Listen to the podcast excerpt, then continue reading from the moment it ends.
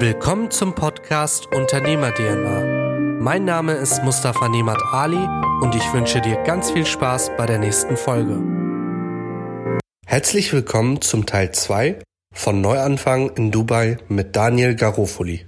Wir haben jetzt über die DJ-Zeiten gesprochen und dass du 2007, korrigier mich, anfänglich äh, in Dubai warst. Wie kommst du jetzt dazu zu sagen, okay, ich breche damit ab, starte in Dubai und das als Immobilienmakler?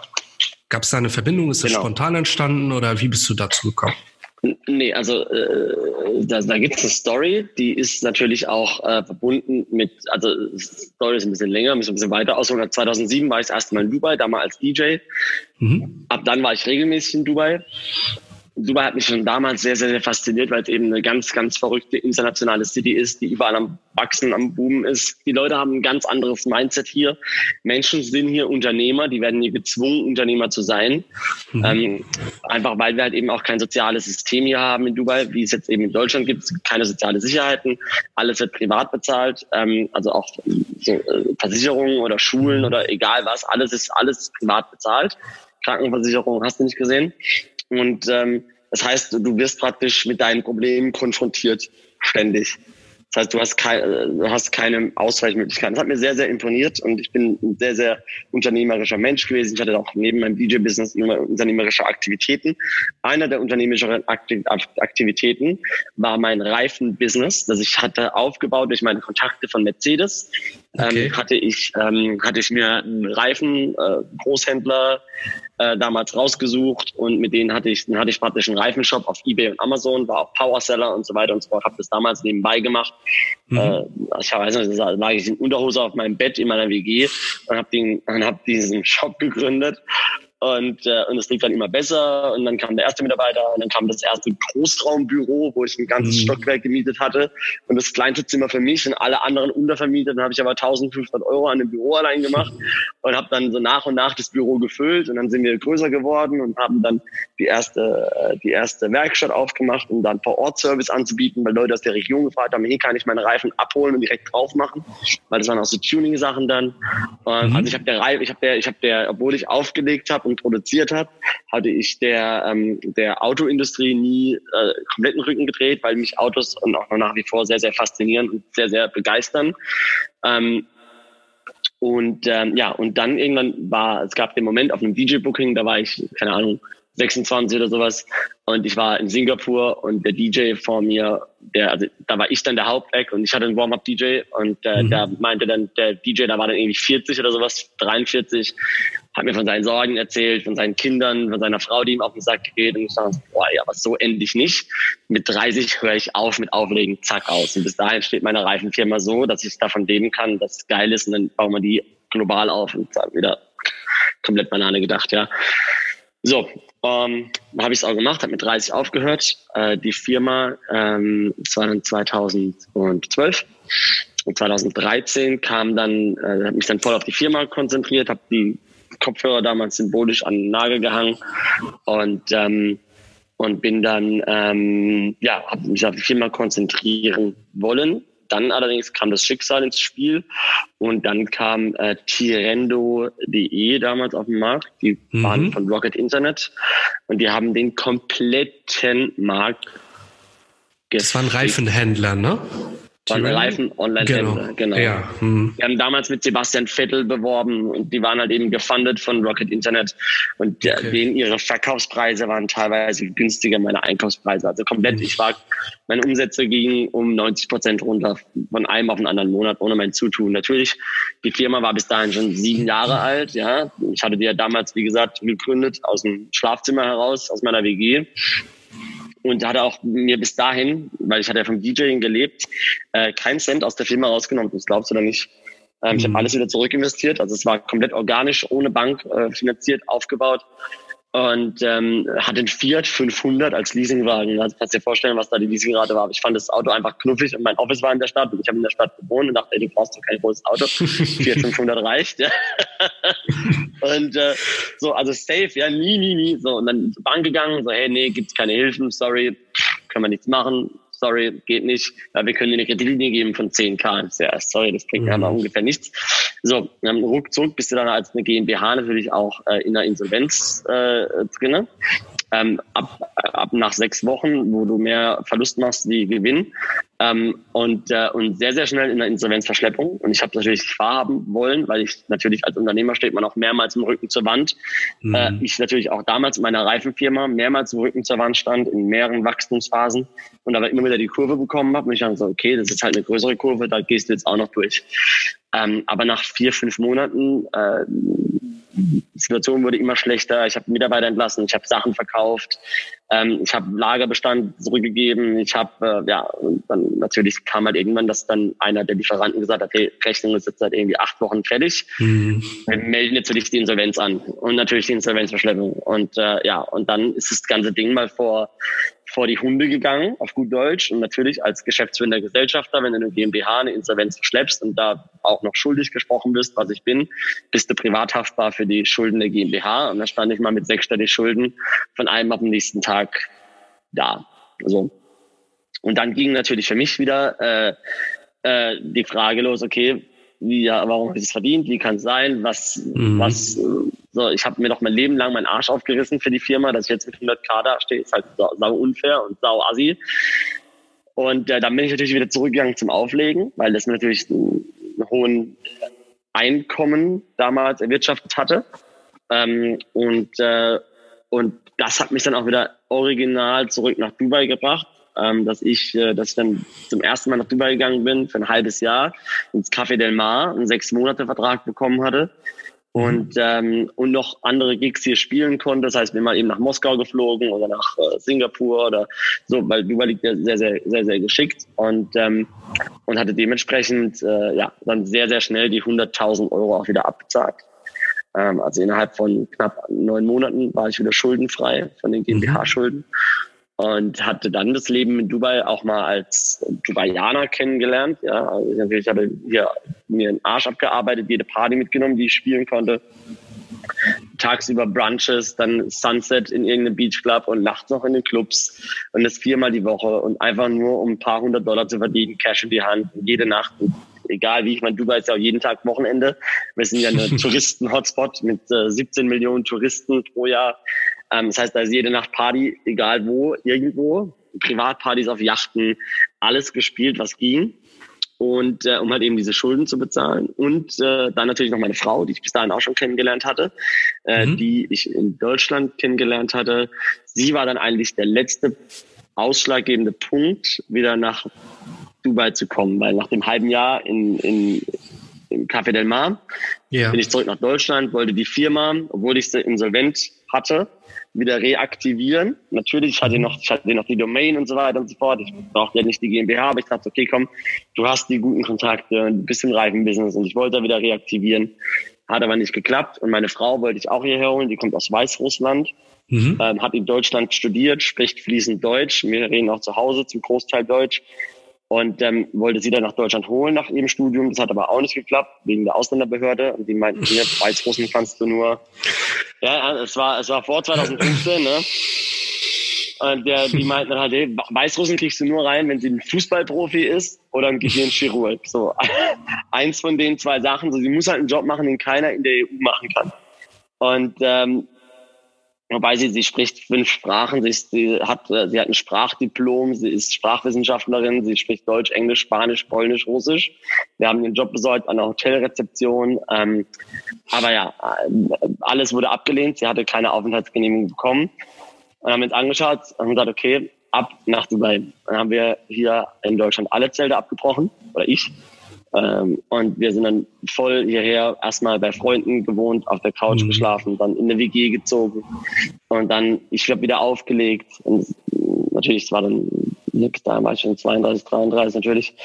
Und ähm, ja, und dann waren wir so 2014, Ende 2014 sind wir dann komplett hierher, 2015 waren mhm. wir dann wirklich gesettelt hier. Da habe ich angefangen mit Immobilienmakler, da war dann ein Freund, auch ein DJ-Kollege, hat dann gemeint, so hey, ich hatte dann natürlich hier auch noch versucht, andere Businesses aufzubauen, Autos zu verkaufen, ähm, Kugelschreiber, Marketingagenturen, hast du nicht gesehen. Das lief alles nur so, so drei bis vier, alles so ein bisschen äh, ja, schlechter. Und, äh, und dann kam ein Freund, auch ein DJ, der meinte, hey, ich mache nebenbei Immobilien, mach doch auch noch Immobilien nebenbei. Und dachte, mhm. hey, warum nicht? Habe bei so einer pakistanischen Firma angefangen, äh, was ganz geil war, weil mich hat ja keiner ange mich hat ja keiner so, mich hat ja keiner eingestellt, ich hatte null Erfahrung, ich war noch nie im Immobilienbereich. Ich bin erst frisch nach Dubai gezogen, ich kannte die ganzen Gegenden nicht. Und, äh, und nach wenigen Tagen hatte ich meinen ersten Kunden, dem ich dann was vermietet hatte. Und dann hatte ich so, wow, 1000 Euro verdient. Und ich dachte so, fuck, Alter, 1000 Euro, was du damit anfangen kannst. Krasse Scheiße, ey. Und, äh, und das hat im Prinzip so mein, mein ganzes Ding, dachte, okay, wenn ich damit 1000 mit einem, mit einem Tag Arbeit 1000 Euro verdienen kann, dann ist das mein Business. Mhm. Und ab dann bin ich in einem Tunnel und ab dann war ich wie wie blind und bin seitdem auch immer noch nicht aus dem Tunnel raus und versuche hier in Dubai, in Dubai halt äh, ja ein neues Rad zu drehen, größeres Rad zu drehen. Ja. Genial. Ich musste gerade so ein bisschen schmunzeln wegen der Ausländerbehörde. Ähm, ja. Ich, ich, 2017 ist mein Reisepass abgelaufen. Also ich bin auch kein deutscher Staatsbürger und ähm, war dann bei der Ausländerbehörde, weil mein Aufenthalt abgelaufen ist lange Rede, kurzer Sinn, ich bin bis dato befristet und darf Europa nicht verlassen, weil ich einen Krass. Reisepass besorgen muss. Und ähm, eine Ermessenseinbürgerung findet nur statt, wenn du Sportler bist, Künstler, so wie du es gesagt hast, halt äh, ja, Mehrwert für die Gesellschaft hast. Ich dachte mir, ja. alter Schwede, also das echt nicht drüber nachdenken. Ne? Und es ist aktuell immer noch nichts in Sicht, äh, dass es da mal bergauf gehen kann. Und ich bin mal gespannt, was daraus wird. Aber das ist halt natürlich auch ein Punkt, äh, wo ich dich verstehe, ähm, dass du sagst, okay, gut, das habe ich jetzt ähm, als Anlass genommen, um wirklich komplett in Dubai anzufangen. Ähm, ja. Vielleicht ganz kurz zum Unterschied. In Deutschland haben wir ja die äh, Demokratie. In Dubai ist es ja ein Königreich. Mhm. Ähm, man hat ja bestimmte Regeln, an die man sich in einem islamischen Land halten muss. War das für dich ein Thema, dass du sagst, okay, ich musste mich da komplett umstellen? Wie hast du dich damit arrangiert? Nee, also ich habe ich hab die halbe Welt gesehen. Also nicht mhm. die ganze, aber mehr als die Hälfte. Ähm, von daher bin ich da sehr, sehr offen. Wer sich mit dem, wer sich, also ich bin, ich bin kein Christ, ich bin kein Muslim, ich bin Atheist, würde ich mich, glaube ich, selbst äh, benennen. Ähm, mhm. Jedoch, wenn ich, ich glaube, wenn mich irgendwas wieder in die Gläubigkeit bringen würde, wäre es der Islam, was eine sehr, sehr, sehr schöne Religion ist. Leider wird er in der westlichen Welt sehr, sehr falsch äh, dargestellt. Ähm, und das ist einfach ist auch wieder so eine, so eine Wahrnehmung. Natürlich leben wir, wir leben ja auch in einer, in einer Demokratie in Anführungszeichen. Nur weil du alle vier Jahre an so, an so eine Wahl, in so einen Kindergarten rennen darfst mit einer Wahlurne und deinen Zettel reinschmeißen darfst, ist es ja keine Demokratie. Wenn morgen der Staat entscheidet, hey, die Steuern sind jetzt 47 Prozent und keine 42 Prozent mehr, dann musst du das genauso machen. So, wenn die morgen entscheiden, hey, wir, wir fahren jetzt alle bei Rot über die Ampel und nicht bleiben bei Grün stehen, dann musst du dich da genauso dran halten. So, also ich merke keinen Unterschied. Ich muss nicht alle vier Jahre an eine Wahlurne rennen, um mich beteiligt zu fühlen an irgendwas. Was aber der Fakt ist, ist, dass wir hier eine Regierung haben, ein Königshaus, eine Königsfamilie, wo auch die Jobs innerhalb der Familie bleiben, ja, sind wir ehrlich. So, aber die sind höchst darum bemüht, dass die Menschen in ihrem Ökosystem, das die sich aufgebaut haben, in ihrer Economy, in ihrem Wirtschaftsraum, dass die an, an, an den, an den, an den Gegebenheiten profitieren. Mhm. Und natürlich werden, also was, was der Vorteil ist, gegenüber, also ich lebe jetzt seit geraumer Zeit nicht mehr in einer, in einer Demokratie, ähm, was der Vorteil ist, äh, Entscheidungen werden schneller getroffen. Natürlich bei einer Entscheidung kann, du kannst nie 100 Prozent äh, äh, in eine Richtung gehen. So 20 Prozent bei einer Entscheidung werden immer darunter leiden unter deiner Entscheidung. Ja, aber du tust, du triffst eine Entscheidung, um der Masse äh, der Gesellschaft was Gutes zu tun. So, die Masse sind aber nicht alle. So, aber egal, Entscheidungen werden hier viel schneller. Äh, Dafür werden keine jahrelang äh, Gremien gebildet und äh, keine Ahnung, sagen, okay, wir brauchen das, dann wird das gemacht, zack, bumm. Okay, dann werden vielleicht ein paar äh, Länder enteignet und was ich was, jetzt hat das schon vor, vor zweieinhalb Jahren, drei Jahren, wir haben jetzt einen Fluss, der direkt durch Downtown fließt, der direkt mhm. durch die Stadt. So, da kannst du mit Burj Khalifa drauf schauen. So. Ähm, Da hat einfach der Scheich entschieden, okay, wir brauchen noch mehr Wasserfläche in Downtown. Ähm, und wir, wir verbinden jetzt einfach den Fluss von hinten, der so irgendwie 20 Kilometer weiter fließt, den verbinden wir jetzt mit dem Meer und graben da einfach einen Fluss durch, durch Downtown. Und dann müssen halt ein paar Häuser weichen und dann müssen halt mal die Autobahn auf Fullstop machen für ein paar Monate und so. So, natürlich haben die Leute gekotzt, ja, weil nach neun Monaten war das Projekt fertig und inzwischen haben wir jetzt einen vier Kilometer langen Fluss, der komplett mhm. durch Downtown fließt und wir haben jetzt High-End Luxury Immobilien mit direkt Flussanbindung, wo du deine, wo du deine, deine dein Boot direkt vom Haus parken kannst, mitten in Downtown. Ey, wie geil ist denn das? Ey, natürlich war es, war es, äh, haben da viele Leute gekotzt, aber am Ende des Tages, es dient der Gesellschaft und es dient der, der Economy und es dient der Stadt. Also es ist, man lernt so viel in der Stadt. Diese, diese City hat ein Mindset. So dagegen bin ich ein Regenwurm. So, das, du fühlst dich so klein, wenn du hier bist. Da denkst du so, fuck, ich glaube, ich glaube, diese City inspiriert auch einen groß zu denken. Und ich glaube, bei jemanden wie mich gibt es auch keine andere, gibt es keinen besseren Ort auf der ganzen Welt. Für mich ist das hier das neue Amerika. Das hier ist the land of opportunity. Wenn du, wenn du, egal was du machst, wenn du, wenn du, äh, wenn du grün karierte Socken verkaufst, bis du hierher kommst, dann bist du der Erste, der das macht. Und du kannst das Business hier komplett übernehmen und dir ein Imperium von grün karierten Socken aufbauen. Also, wenn du es geil machst. Das ist, das ist egal, was du machst, egal wie du, wie du, wie du gestrickt bist. So, muslimisches Land. Okay, jetzt reden wir über muslimisches Land was heißt denn das? So, ich, ich äh, heißt es, dass hier die Leute, ich meine, ich habe schon, ich werde ja, ich rede jetzt viel mit Deutschen natürlich, ich habe auch sehr viel Business aus Deutschland. Ähm, ich ähm, arbeite sehr viel und sehr eng mit deutschen Investoren zusammen.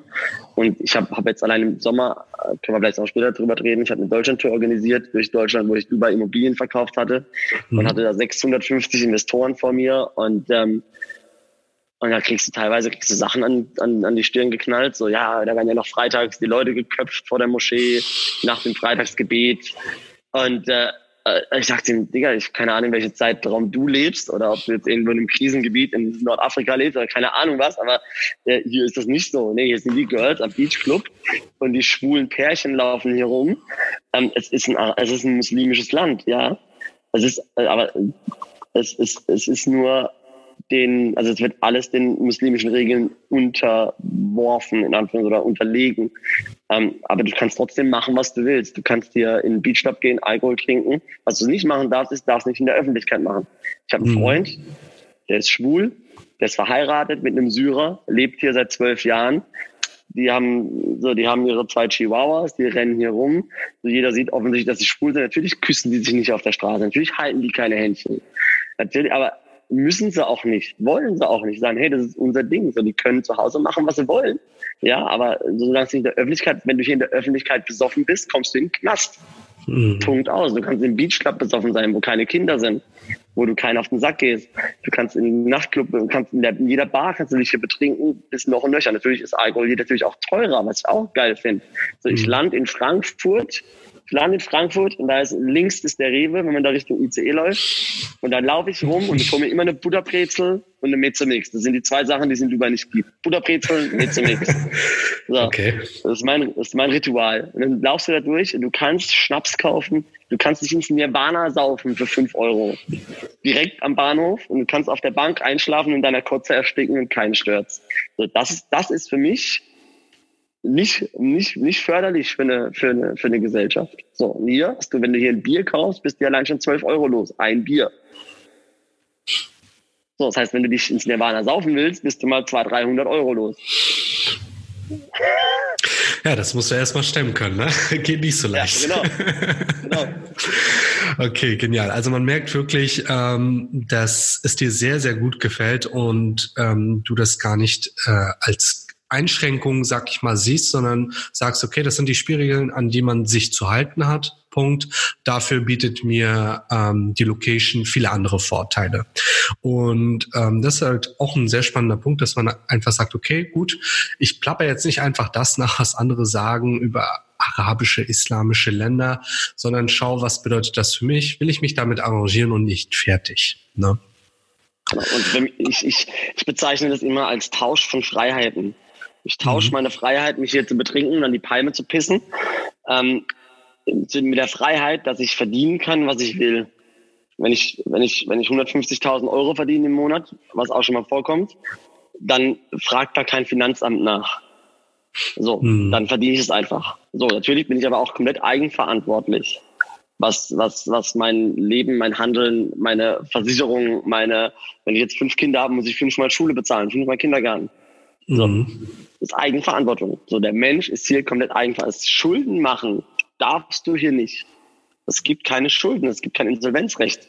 Wenn du mhm. Schulden hast, stehst du für die gerade. Wenn du Business abwachst, stehst du dafür persönlich gerade. Punkt aus. So, es ist, eine andere, es ist ein ganz, ganz anderes, einfacheres teilweise System, wo du, wo du tatsächlich auch ähm, äh, in die Verantwortung ge gezwungen wirst und dich nicht vor der verstecken kannst. Ich schaue ab und zu, ich meine, ich komme ja noch relativ oft nach Hause jetzt, vor allem durch das so viel Business aus Deutschland eben auch nach Dubai bringen mhm. und denke mir so, wow, natürlich Obdachlose etc., wenn du dann bestimmte Bezirke gehst, Hamburger Hauptbahnhof, egal was, und denkst du so, wow, das sind wahrscheinlich hochintelligente Menschen, die einfach, denen einfach vielleicht viele Sachen zu sehr abgenommen wurden.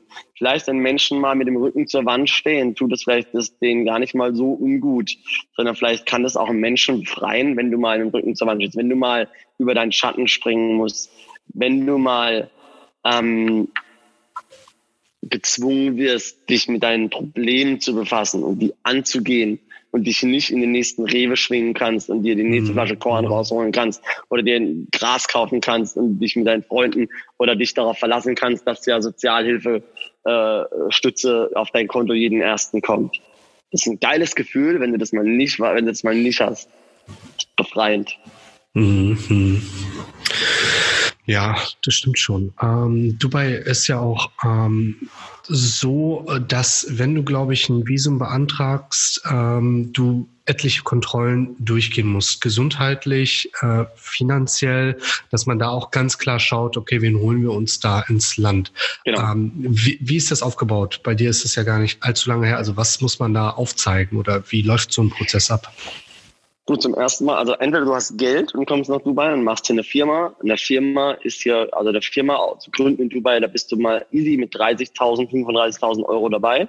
Mhm. Ähm, einfach nur, natürlich, in äh, Deutschland eine Firma zu machen, da musst du, zahlst du 25 Euro beim Bürgerbüro und dann bist du ein Einzelunternehmen.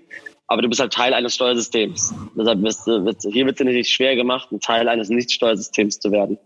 So, also Firma gründen, 30.000, 35.000 Euro. Oder du bist, wie ich, angestellt bei einer Firma. Ich bin ja mhm. bei einer mhm. Makleragentur hier angestellt. Die bezahlen mein Visum. Die bürgen praktisch auch für mich. Die, die sponsoren mich, heißt es hier. Also die sponsern meine Anwesenheit. Äh, sind dann auch natürlich legal äh, haftbar. Wenn ich hier was abfuck, sind die da genauso mit drin. Ähm, und dahinter wird natürlich ein Test gemacht. Das heißt, sie müssen alle zwei Jahre müssen ins Krankenhaus, Blut abgenommen, Full Body Scan. Mhm. Und ähm, die, äh, Police Reports, also wenn du zum ersten Mal hierher kommst, wird natürlich ein polizeiliches Führungszeugnis auch äh, eingeholt. Mhm. Ähm, du musst nachweisen, dass dein Job, den du hier machst, also du kannst jetzt hier nicht ein Doktor werden und in Deutschland warst du ein Gärtner. Das heißt, du musst schon nachweisen, dass du, äh, dass du den Job, den du hier machst, auch von den Qualifikationen äh, erlernt hast. Mhm. Ähm, deine Schulzeugnisse werden eingeholt bis von der Grundschule teilweise. Ähm, also die schauen sich schon genau, wen sie hier ins Land kommen. Also wenn du zum Beispiel auch ein schweres Verbrechen hast in deinem, in deinem Police Report, dann wirst du da auch, werden noch Visas abgelehnt. Wenn du mal mhm. Verwaltigung begangen hast, wenn du mal äh, ja, schwere Prügelei im Suff oder sowas, da wirst du halt einfach abgelehnt. So, Punkt aus. Entweder du hast Geld äh, oder du, du brauchst halt jemanden, der, der auch da mit dir sich äh, darauf einlässt und dann auch mit dir eine Verantwortung ist. Okay, sehr interessant. Ähm, Daniel, hol uns mal ganz kurz ab äh, mit deiner Tätigkeit in Dubai. Du hast ja schon von den anfänglichen Schwierigkeiten oder anfänglichen Schritten erzählt. Was waren so die größten Fehler, die du anfangs hattest, wo du dir sagst, okay, das würde ich, wenn ich es nochmal mache, anders machen? Ähm, ich habe ich hab eine perverse Beziehung zu meinen Fehlern, weil ich, ich liebe die, ich finde sie geil weil äh, ich mache wahrscheinlich mehr Fehler wie jeder andere und habe mehr Fehler gemacht wie alle meine Freunde. Mache ich noch nach wie vor. Ähm, aber die bringen mich weiter, wie ich jemals hätte denken. Deshalb, ich würde auch jeden deiner Zuhörer darauf auffordern, stürzt sich auf die Fehler. stürz dich da rein, lern, mach deine, mach deine Lern-Experience, deine Lernkurve. Weil wenn du Fehler vermeidest, gehst du Wege, die andere schon gegangen sind. Du musst Fehler machen, um deinen eigenen Weg zu gehen. So, weil äh, so, ich hasse es, wenn Leute sagen so, ja, äh, hier, damit kannst du das vermeiden. So, nein, du musst, so musst du Sachen vermeiden. So, schmeiß dich rein, schmeiß dich ins Getümmel, find deinen Weg, weil alles, was du machst, wenn du auf andere Leute hörst, die dir vermeintlich beibringen wollen, wie es funktioniert, um dahin zu kommen, wo sie sind, um Fehler zu vermeiden, bla bla bla. So, dann kommst du dann tust du den, den Kreis nicht verlassen, in dem die sind. Nur wenn du Fehler machst, erreichst du den nächstgrößeren Kreis an Menschen, an Denken, an Erfahrungen. Ähm, und das ist eine Story. Ich meine, natürlich, viele meiner Kunden sind Multi, Multimillionäre, Milliardäre, Königsfamilien. Habe ich alles schon äh, bedient und verkauft und da habe ich äh, nach wie vor privat auch sehr, sehr guten Kontakt. Und das sind, das sind lustigerweise Stories, die die sich alle mit denen denken. So, die, die richtig erfolgreichen Menschen sind immer ihre eigenen Wege gegangen und haben diese Wege mit sehr, sehr viel Lehrgeld bezahlt.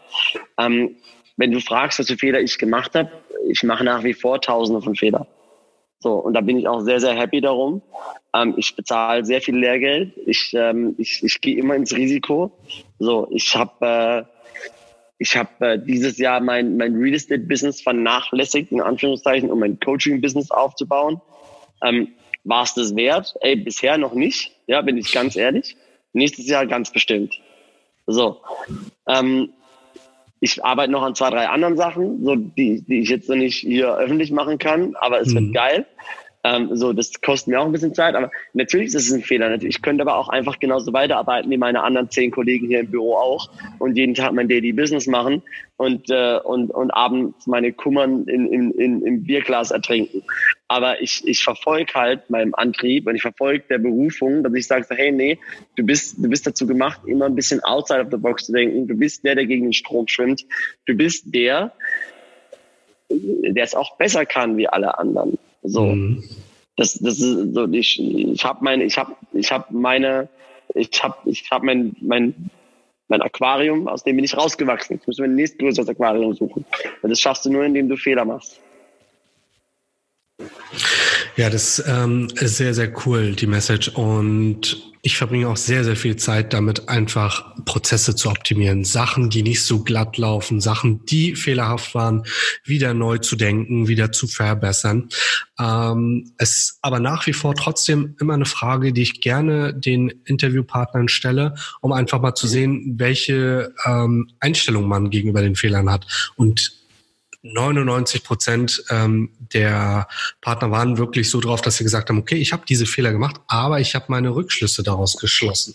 Und das ist halt sehr wichtig. Klar, man muss dazu stehen, dass man Fehler macht. Viele reden sich ja auch ein, sie wären unantastbar, sie hätten nie Fehler gemacht und sind immer den besten Weg gegangen. Wenn man so eine Story hört, weiß man, eigentlich schon, dass da ähm, nicht so viel Wahrheit hintersteckt, weil jeder fällt mal irgendwie auf die Fresse, auf Deutsch gesagt. Und dass man daraus dann wirklich neue Kraft nimmt und wieder nach vorne schaut und immer wieder weitergeht, immer wieder weitergeht. Das ist halt sehr, sehr wichtig bei der ganzen Geschichte. Ne? Was dir, also was, was du jetzt gerade gesagt hast, das, das mache ich nicht.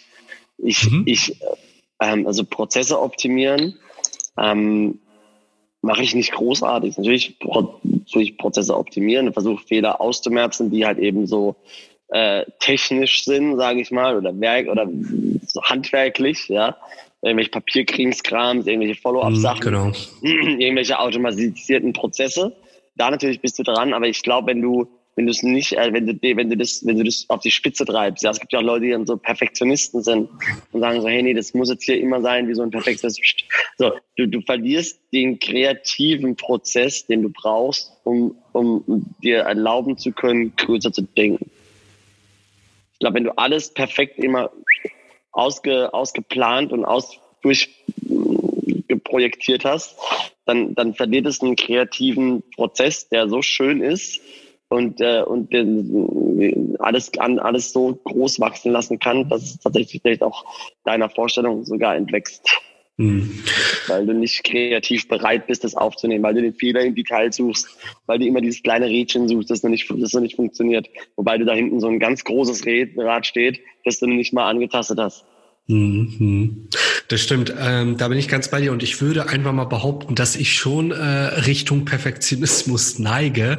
Äh, wenn ich so zum Beispiel meine äh, Podcasts oder meine Videos angucke, die ersten Kreationen und jetzt zu den neueren, habe ich immer wieder was verbessert und da möchte ich halt wirklich auch immer wieder ein Stück besser werden. Das ist mein Tick in Anführungsstrichen, dass ich da so ein bisschen drauf achte, weiß ich auch, ist auch vielleicht einer meiner größten Fehler. Aber ähm, ein guter Mix macht es, glaube ich, aus, dass man sich auch ja. mal rausnimmt. Was ich zum Beispiel sehr, sehr cool finde, dass wir uns heute über ein Business unterhalten, womit ich überhaupt nichts zu tun habe. Einfach mal mhm. ähm, andere Seiten zu sehen oder mal zu sehen, wie arbeitet ein Notar oder ein Handwerker und daraus seinen Mehrwert zu ziehen und einfach mal raus aus der Branche zu gehen, weil das gibt mir persönlich diesen kreativen Input, um dann bestimmte Sachen auf mein Business zu münzen. Ja. ja. Ja, ja, auf jeden Fall. Also auch mit Branchen, weil ich lerne auch sehr, sehr viel von branchenfremden Menschen, ähm, mhm. wo ich sage, geil, davon nehme ich mir das, nehme ich mir das und das mit, ja. Ähm, egal in welchem Bezug, Umgang mit Kunden etc. Ja, das ist auf jeden Fall äh, ultra wichtig, auch immer den Weitblick äh, mit, mit einzubauen. Ne? Mhm.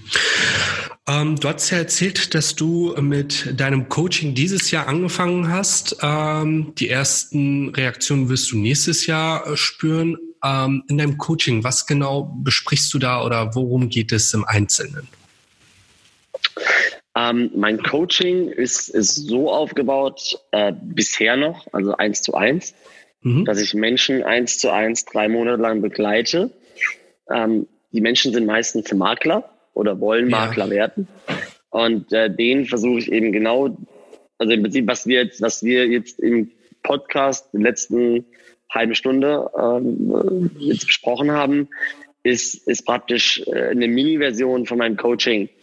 Ähm, ich höre mir den ihre Denkweise an, was sie natürlich, ich kann keinen deutschen Makler, ein deutscher Makler sein, beibringen, dadurch, dass Deutschland eine Milliarde Regeln hat und äh, ich da auch nie drin war und ich nie in Deutschland ein Makler äh, war, ich auch per se äh, nicht der beste Makler bin, aber ich bin der erfolgreichste, weil ich fokussiere mich nicht auf, oh, den habe ich jetzt seit zehn Tagen nicht mehr angerufen, der muss jetzt wieder seinen Anruf bekommen.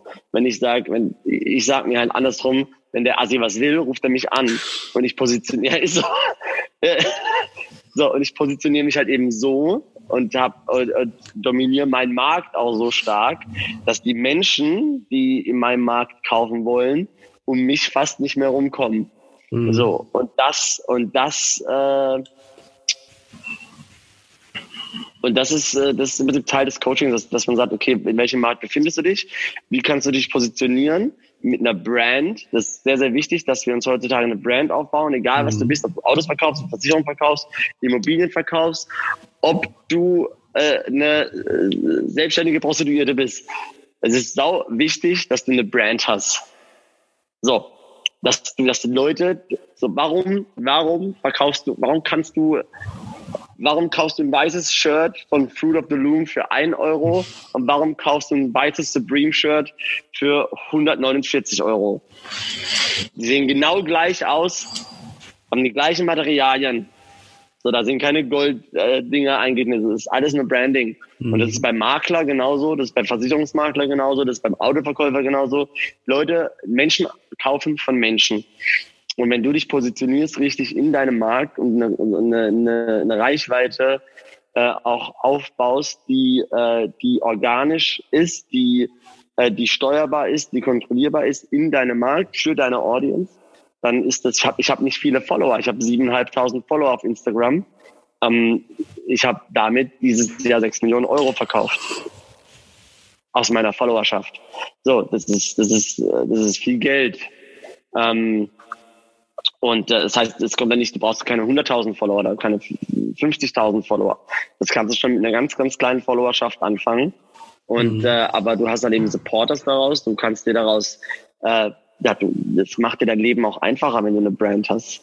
wenn du eine Brand hast, mit der du auch authentisch die Person darstellst, die du tatsächlich bist, in der du dich nicht verstellen brauchst, in der du nicht jeden Tag deinen Anzug anziehen musst und deine Manschettenknöpfe zurechtrichten musst, sondern dass du einfach sagst, hey, ich habe Bock auf kurze Hose und auf Schlabberlook, aber die Leute wollen mit dir arbeiten, weil sie Bock drauf haben auf das, was du sagst, auf das, wie du denkst und die wissen, du bist die Nummer eins für das, was denen ihren, ihren, ihren Schmerz gerade löst. Und das ist genau die Essenz meines Coachings. Sehr, sehr geil. Ähm, da wären wir eigentlich auch schon bei dem nächsten Punkt, Tipps und Tricks für die Zuhörer. Äh, da hast du ja schon vorweggenommen, auf was es ankommt und äh, sich wirklich zu positionieren. Und ähm, Gestern wurde ich gefragt, ähm, wie ich mit Kunden umgehe, die sehr preissensibel sind. Und ähm, wir haben auch versucht, wirklich in Deutschland äh, quasi die digitale Versicherungsagentur zu sein, dass man einen Ansprechpartner hat in der Ausschließlichkeit, keinen Direktvertrieb mit einem Menschen, aber zu schauen, dass man erreichbar ist, dass man äh, bestimmte Standards in der Agentur hat und Content kriegt und Netzwerke aufbauen kann. Und bei uns ist es halt auch so, das Thema Preis ist nicht einmal Bestandteil des Gesprächs. Es geht einfach nur darum, was sind die Wünsche des Kunden, was können wir ihm bieten, was ist sein Mehrwert, wenn er sich für uns entscheidet. Und dann geht es einfach nur darum, wo die Unterschrift hinkommt, banal gesagt. Und äh, gar nicht zu schauen, okay, äh, speichert 10 Euro im Monat oder was macht das jetzt im Jahr aus? Das ist bei uns gar nicht das Thema. Und das ist auch ein Punkt, den ich sehr, sehr genial finde, den du genannt hast, ähm, wirklich dich zu positionieren, zu schauen, dass du nur bestimmte Anfragen an annimmst, dass du nur bestimmte Kunden annimmst, weil da spricht sich dann auch wiederum, du kriegst ja nicht irgendwie eine Anfrage von einem, ähm, ja, in Dubai ist es vielleicht schwierig, aber in Deutschland von einem Mieter, der quasi äh, die Miete sparen will oder sonst was. Ähm, dadurch hast du halt dein Brand. aber beantworte ich nicht. Oder so, genau. da hast du halt deine Brand dahingehend aufgebaut und das ist halt sehr, sehr wichtig. Und ähm, das ist wirklich etwas, worauf jeder achten muss. Wie positioniere ich mich nach außen hin und wie soll ich wahrgenommen werden? Ich habe jetzt mal und, bei Instagram reingeguckt. Möchte, ja. Ja sorry. Ja, ich wollte noch kurz dazu adden, und so, so pushy und so, so äh, arrogant in Anführungszeichen es vielleicht gerade geklungen haben möchte, mhm. dass er, okay, der Assi ruft mich an, wenn er was will. Nee, nee, das hat nichts mit Arroganz zu tun. Ähm, nee, nee, äh, ich weiß, es ist, äh, also A, natürlich in meinem Bereich muss ich so sein, weil meine Immobilien fangen bei drei, vier Millionen Euro an. Mhm. Ja, und du kannst keinem für drei, vier Millionen Euro was verkaufen. Weil äh, der, wenn der, wenn der für drei Millionen Euro was kauft, hat er nicht 3,1 Millionen auf dem Konto. Da hat er wahrscheinlich 30 auf dem Konto. Ja? Das heißt, das hast du oder das hast du nicht. Das heißt, da kann ich ihm den besten Service geben. Ähm, der, wird der wird nicht kaufen, wenn er nur 2,7 Millionen auf dem Konto hat. Mhm. So, Punkt. Punkt aus, ja. Und das habe ich, das ist nicht in meiner Kontrolle. Deshalb sage ich auch, der wird schon mich anrufen, wenn er was will, weil meistens brauchen die Leute auch ihre Zeit, das Geld zusammenzuholen, irgendwelche Firmen zu verkaufen oder andere Assets auszulösen. So, das dauert halt eben seine zwei, drei Monate. Das heißt, ich brauche den gar nicht alle zehn Tage zu follow-upen, weil dann gehe ich ihm auf natürlich. die Eier und er weiß genau, hey, der, der will mir nur, der will jetzt so den nächsten Sale machen. So, aber wenn du etwa so, das ist, es gibt, einer meiner, meiner Credos ist, wenn du mehr Umsatz machen willst als Verkäufer, ähm, hör auf, mehr zu verkaufen und fang an, mehr zu helfen. So. Und das ist, äh, das ist, wenn du die Message mit dem, mit dem, mit, mit dieser Essenz von Arroganz mischst, dass du sagst, hey Leute, ich bin der Experte für euch, aber ihr, ihr müsst, ihr müsst in dem und dem Preissegment mitspielen. Und das, das darauf responden eben Leute, darauf reagieren eben Leute, mit denen ich eben mhm. dann deal. Ähm, das, muss, das ist halt eben auch Teil des Coachings, dass man sagt, okay, dann muss man jetzt eben anpassen. Wenn ich jetzt ein Immobilienmakler bin, in Wuppertal, ja, dann, dann ist es natürlich ein anderes Preisgebiet, da muss ich natürlich anders mit den Leuten reden und da gibt es dann eben noch meine Tipps und meine Tricks, je nachdem, wo dann der, der Immobilienmakler auch arbeiten möchte. Aber es ist, geht tatsächlich, das geht tatsächlich, die, die Grundessenz deines Brandings ist immer, welches Problem löst du. Mhm. So. Und nicht, nicht wie, also, nicht wie, wie arrogant willst du dich darstellen oder wie viele 500 Euro Scheine schmeißt du 10 die Kamera hoch. So, das, das, das ist nicht das, so. Es geht darum, wie, wie, welchen Schmerz kannst du, kannst du lösen? So, welches Heilmittel hast du zwischen deinen Ohren? Und wo ist deine Expertise? Und darauf, und darauf, diese Message klar zu kommunizieren mit einem authentischen, real Brand, das bringt dich meilenweit besser wie jedes Follow-up, besser wie jede Excel-Liste, besser wie jede Prozessoptimierung. Auf jeden Fall, absolut. Ich habe jetzt mal nebenbei auf Instagram geguckt. Entschuldige, ich dachte auch, ich folge dir, aber irgendwie habe ich dir nicht mehr gefolgt. Aber jetzt habe ich die 7500 voll gemacht mit meinem Follow. Ähm, du bist auf Instagram aktiv. Welche Social-Media-Plattform nutzt du noch außer Instagram? Ähm, ich nutze tatsächlich meistens Instagram. Mhm. Ähm, am meisten und am liebsten Instagram, weil es eben auch mein, meine Klientel ist sehr äh, Objekt, also so, die, die reagiert auf optische Reize. Mhm. Ähm, und die mögen schöne Sachen, die mögen äh, Luxusprodukte, sage ich mal, die mögen Dubai. Ähm, und äh, ja, das ist, das hat ist Instagram da glaube ich ganz gut. Facebook ist zu viel, äh, zu viel ja, wie soll ich sagen, ähm, ja, normale Leute, sage ich mal, so Hans Petra von nebenan. Ähm, und äh, LinkedIn ist mir zu businessorientiert. Die haben mhm. auch alle nicht, nicht die, die, die Liquidität, sind alles Angestellte. So, Instagram ist halt für die Rich Kids, ist für die Unternehmer, ist für die, ist für meine Klientel halt eben damit perfekt. Ja. Sehr geil. Also ähm, ich habe Instagram wirklich auch als Hauptmedium genutzt, habe anfangs wirklich komplett äh, hobbymäßig angefangen und habe Stück für Stück geschaut, dass ich da mehr reinbringe kann da auch mehr Beiträge rausbringen. Also macht viele Stories, aber Bildbeiträge müssen auf jeden Fall noch nachgeholt werden. Und ähm, mhm. die meisten Anfragen, die wir kriegen, kriegen wir tatsächlich auch über Instagram. Und das ist schon echt genial. Ähm, Facebook hatte ich mich tatsächlich anfangs mit sehr schwer getan. Ähm, mhm aber Facebook ist nochmal spannend, wenn du sagst, okay, neben der organischen äh, Reichweite, wenn ich Werbeanzeigen schalte, ist halt Facebook echt sehr, sehr interessant. Ja. Also Facebook und Instagram in Kombi mit bisschen Geld ist schon echt genial, äh, wenn man das ordentlich nutzt. Ähm, ähm, du hattest anfangs noch erwähnt, dass bei dir ähm, ein Podcast noch in der Pipeline ist. Ähm, YouTube ja. bist du noch nicht aktiv, richtig? Nee, YouTube ist, äh, ist sehr, sehr, also für mich ist sehr, sehr zeitaufwendig. Okay. Ähm, du brauchst eine ganz, ganz andere Videoqualität. Ich finde es geil an, an, an, an Instagram, dass du eben einfach nur dein Gimbal dabei hast und dann das Handy reinspannst und dann mhm. die Leute teilst, was du gerade machst oder irgendwie kurz ein IGTV hochladest. Bei YouTube, da hast du, da brauchst du ein Social Media Team außenrum ähm, dass das dich, dass das schneidet, dass das filmt, dass dich in mhm. zwei, drei verschiedenen Angles. Das hat schon fast Anzüge von Akten, also von Schauspielern, mhm. um sich da als Makler zu positionieren. Ähm, ich bin, ich bin ganz happy mit dem. Natürlich, man kann immer besser machen, aber da auch wieder ist halt mein Ansatz, ich verliere mich nicht in der Perfektion ähm, sondern ich, ich, ich schaue, was gerade funktioniert und das ist gerade dann am besten. Und natürlich YouTube wäre ich sehr, sehr gerne drauf, um ehrlich zu sein. Das ist so einer meiner Baustellen, mhm. die ich auch gerade versuche noch auf, auszumerzen. Ähm, Gibt es auch ein paar äh, Player hier in Dubai, die das sehr, sehr geil machen. Okay. Ähm, aber die, die haben da, ja, die haben da eben ganz, ganz großartige Unterstützung von, investieren da auch richtig Geld pro Video, ähm, wo ich einfach auch noch nicht bereit bin in den Beziehungen, weil es einfach auf, auf Instagram auch so easy die Leute duzen dich, wenn sie dir, wenn sie dir schreiben, mhm. du duzt die zurück. Ähm, das ist so ein Hey Bro, was geht? Und dann schreibst du, hey, was geht bei dir? Bla bla. Und dann auf einmal hast du da einen Kontakt und dann weißt du, ich habe hier einen, der hat das und das, okay, geil, schieß rüber. Zack, zack. Und dann hast du den Deal gemacht, so auf die Art. Mhm. Ja, also so in a nutshell. Aber ähm, deshalb bin ich insgesamt ziemlich geil. Okay, cool. Ähm, ja, Daniel, äh, wir hatten über die Tipps und Tricks gesprochen. Gibt es noch eine Sache, wo du sagst, okay, da müsst ihr ganz ähm, Fokus drauf legen und da, darauf ist enorm zu achten?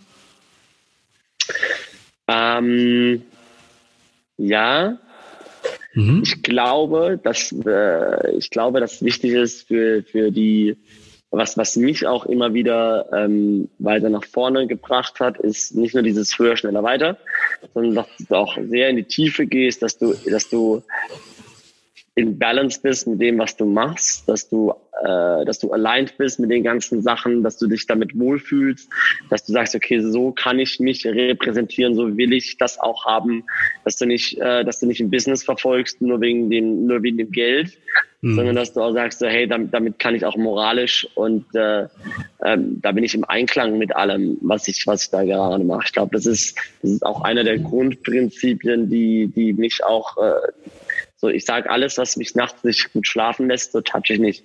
So, wenn dann ein Deal ist, der vielleicht geil ist und vielleicht es wert ist, aber es ist halt was, wo ich sage, äh, da, da leidet aber der oder der dort drunter, dann, dann ist das was, wo ich das nicht anfasse.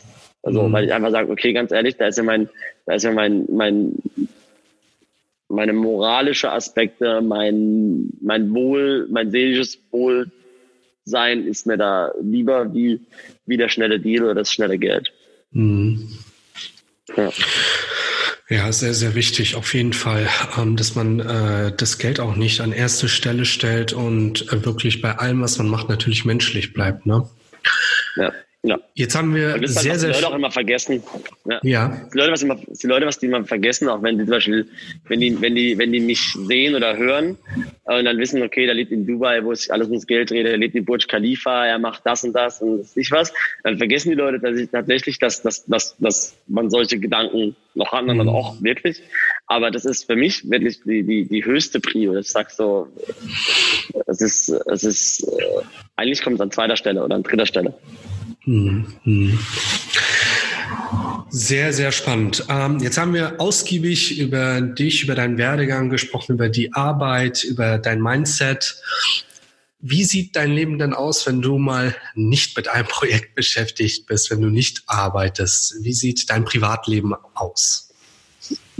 Mm, das ist eine gute Frage, äh, weil, weil ich ähm, ich, wir haben es auch im, im, im Vorgespräch kurz darüber gehabt, als Immobilienmakler arbeitest du ja immer irgendwie. Also du bist immer in Touch, egal wo, also wir, wir reisen viel, meine Frau und ich. Natürlich, Dubai ist auch sehr, sehr geil zum Verreisen hier. Wir sind oft in Georgien, in Kirgisistan, in Istanbul. So, du kannst halt hier überall, egal in welche Richtung, bist innerhalb von drei, vier Stunden bist du da. Und, ähm, und äh, da bist du immer, also ich, Reisen wäre vielleicht ein Hobby, ja.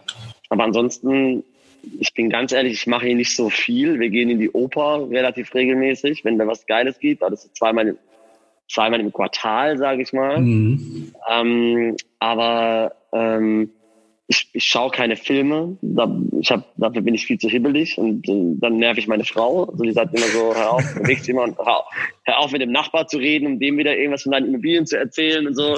Äh, es ist so, da bin ich, da bin ich einfach nicht gemacht dafür. Ähm, ich habe nicht viel Freizeit und ich will auch nicht viel Freizeit haben. Ich bin sehr, sehr happy mit dem, was ich mache. Ähm, meine Freizeit und mein Business ist so, ist so ein, ist so ein Ding. Bei mir gibt es auch kein Büro wenn ich arbeiten will, dann klappe ich meinen Laptop auf und mhm. mache das auf meiner Couch von zu Hause aus. Ähm, da, dafür brauche ich kein Büro, um, um in Arbeitsmodus zu gehen. Oder ich mache auch noch, nehme morgens um 7 Uhr mein Handy in die Hand und mache meine ersten WhatsApps mit meinen internationalen Kunden. Und ich lege mich abends um 12 ins Bett und habe da vorne mein Handy auf WhatsApp und rede mit meinen internationalen Kunden und lege es dann auf die Seite. So, das ist, das ist ein großes Ding. Also ich trenne das nicht wirklich und ähm, Hobbys ist, ist deshalb auch eben limitiert. So ein bisschen von allem. Natürlich Sport betreibe ich viel. Auch so eine Stunde am Tag hoffe ich, so, dass wir dazukommen jeden Tag. Ist, manchmal klappt es, manchmal klappt es nicht. Manchmal klappt es fünfmal die Woche, manchmal nur zweimal die Woche. Ähm, aber ja, ansonsten jetzt, dass ich sage so, das ist mein Hobby, habe ich nicht. Nee. Okay, spannend. Ja, also ähm, bei mir ist es halt ähnlich, äh, dass ich gucke, dass ich zwischen meinen Meetings äh, mich mal mit Freunden treffe, dass ich viel mit meiner Partnerin mache und Anfangs wurde ich auch von vielen äh, ein wenig belächelt, dass ich so viel Zeit investiere in die Arbeit in Anführungsstrichen. Aber mittlerweile sage ich mir einfach, das ist mein Hobby, was mir bezahlt wird. Also für mich ist es auch keine Arbeit in dem Sinne, dass ich sage, okay, ich gebe jedem die Möglichkeit, mit mir in Kontakt zu treten und was die letztendlich daraus machen oder nicht machen, liegt bei denen aber mich auch nicht zu verstecken. In unserer Branche ist es auch so, dass sich viele viel zu wenig mit ihrem Beruf identifizieren. Letztens bei ja. einer Veranstaltung äh, gefragt, ja, wo bist du denn tätig oder was machst du? Hatte nichts mit Versicherungen zu tun.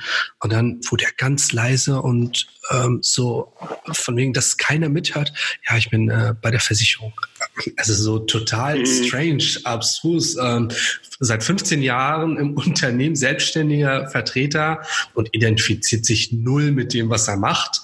Ähm, Freunde, Bekannte, sehr, sehr Tabuthema, möchte er gar nicht nach außen tragen und wenn dann nur Bestandskundengeschäft.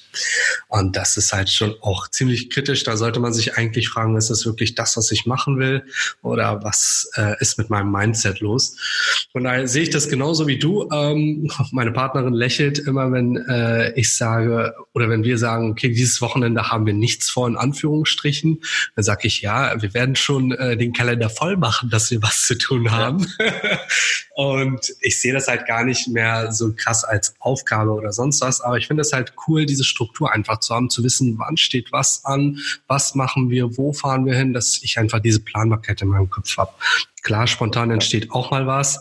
Und so wie du sagst, ähm, die höchste Disziplin des Unternehmens Unternehmertums ist es halt wirklich, dass du von überall arbeiten kannst, dass wenn du mal im Urlaub bist, dass du per WhatsApp den Deal abschließen kannst, dass du mal einen FaceTime-Call tätigen kannst, dass du von überall mit deinem Laptop einfach ähm, deinen Kunden beraten kannst oder deine Tätigkeiten vorantreiben kannst. Und das ist zum Beispiel mein Anreiz, dass ich sage, okay, jetzt noch mehr, jetzt noch mehr Gas, dass es noch charmanter wird. Ne? Genau, und, aber, aber du, du bist ja im Prinzip immer am Arbeiten, aber auch irgendwie nie am Arbeiten. Genau, richtig. So, also wahrscheinlich, was wir jetzt machen, dient ja auch unserer Arbeit. Klar. Aber was wir machen, ist einfach ein gutes Gespräch haben und, äh, und, und das, äh, unser Netzwerk erweitern und, genau, und, genau. ja, damit ist das ist, für mich ist es auch keine Arbeit, ganz im Gegenteil. Mhm. Das ist äh, Spaß und Entspannung. Sehr, sehr genial, sehr genial. Ähm, gut, dann sind wir jetzt auch so ziemlich am Ende des Podcasts. Ähm, Daniel, wenn man mehr über dich erfahren will, äh, worüber findet man dich am besten? Wo kann man dich verfolgen? Genau, also am besten äh, findet man mich oder am meisten, am liebsten findet man mich über äh, Social Media auf Instagram, The Daniel Garofoli. Mhm. Ich habe dieses The davor getan, weil es irgendwie so ein paar Jungs, die ich folge, die machen das auch. Und dann dachte ich, okay, das klingt ganz cool. Machen wir es auch noch. Ähm, und äh, an danielgarofoli.com.de, ähm, das, ist so meine, meine private Seite, ähm, die, äh, ja, die noch ein bisschen mehr über mich erfahren wollen. Und es geht noch über äh, ja, Instagram, äh, ansonsten über deine Plattform natürlich gerne ja, auch den Mustafa anschreiben, wer, wer ein Anliegen hat, äh, kümmere ich mich gerne darum. Ähm, ja. Sehr cool. Wir werden es auf jeden Fall nochmal in die Shownotes packen, dass man es auch nachklicken kann. Und ähm, ja, dann bedanke ich mich auf jeden Fall recht herzlich für das nette, sympathische Gespräch. Ähm, hat mir sehr, sehr gut gefallen, ähm, deine Message kennenzulernen und es an die Community weiterzugeben. Und ich hoffe natürlich, dass wir äh, vielleicht zu anderen Themen in Zukunft nochmal zueinander finden. Sehr, sehr gerne, sehr, sehr gerne. Freude ist ganz meinerseits. Vielen Dank für die, für die schöne Stunde hier mit dir und äh, hat mich sehr, sehr gefreut. Super. Bis dann, Daniel. Ciao. Alles Gute. Ciao, ciao. Kommen wir zu den heutigen Learnings. Punkt 1. Wenn du mit dem Rücken an der Wand stehst, kannst du trotzdem noch Gas geben, um noch größer zu werden. Punkt 2. Halte dich fern von Vorurteilen. Wenn du etwas selbst nicht erlebt hast, sollst du dir erst selbst ein Bild davon machen. Punkt 3. Nimm deine Fehler, die du in der Vergangenheit gemacht hast, als Anlass, um noch besser in der Zukunft zu werden. Punkt 4. Es muss nicht perfekt sein, um groß zu werden. Fang einfach an und mach es Stück für Stück besser, damit du den kreativen Input auch immer mitnimmst. Punkt 5. Menschen kaufen von Menschen. Daher ist deine Positionierung ganz wichtig. Du musst sichtbar werden, um erfolgreich zu werden. Punkt 6. Geld sollte nie dein Antrieb sein, um etwas Großes zu hinterlassen. Bleib menschlich und tue Gutes, um anderen ein Vorbild zu sein. Wenn dir der Podcast gefallen hat, vernetz dich auf Instagram und Facebook mit mir Folgt mir auf Spotify und lasst mir gerne eine 5-Sterne-Bewertung auf iTunes da, damit noch mehr Leute diesen Podcast hören.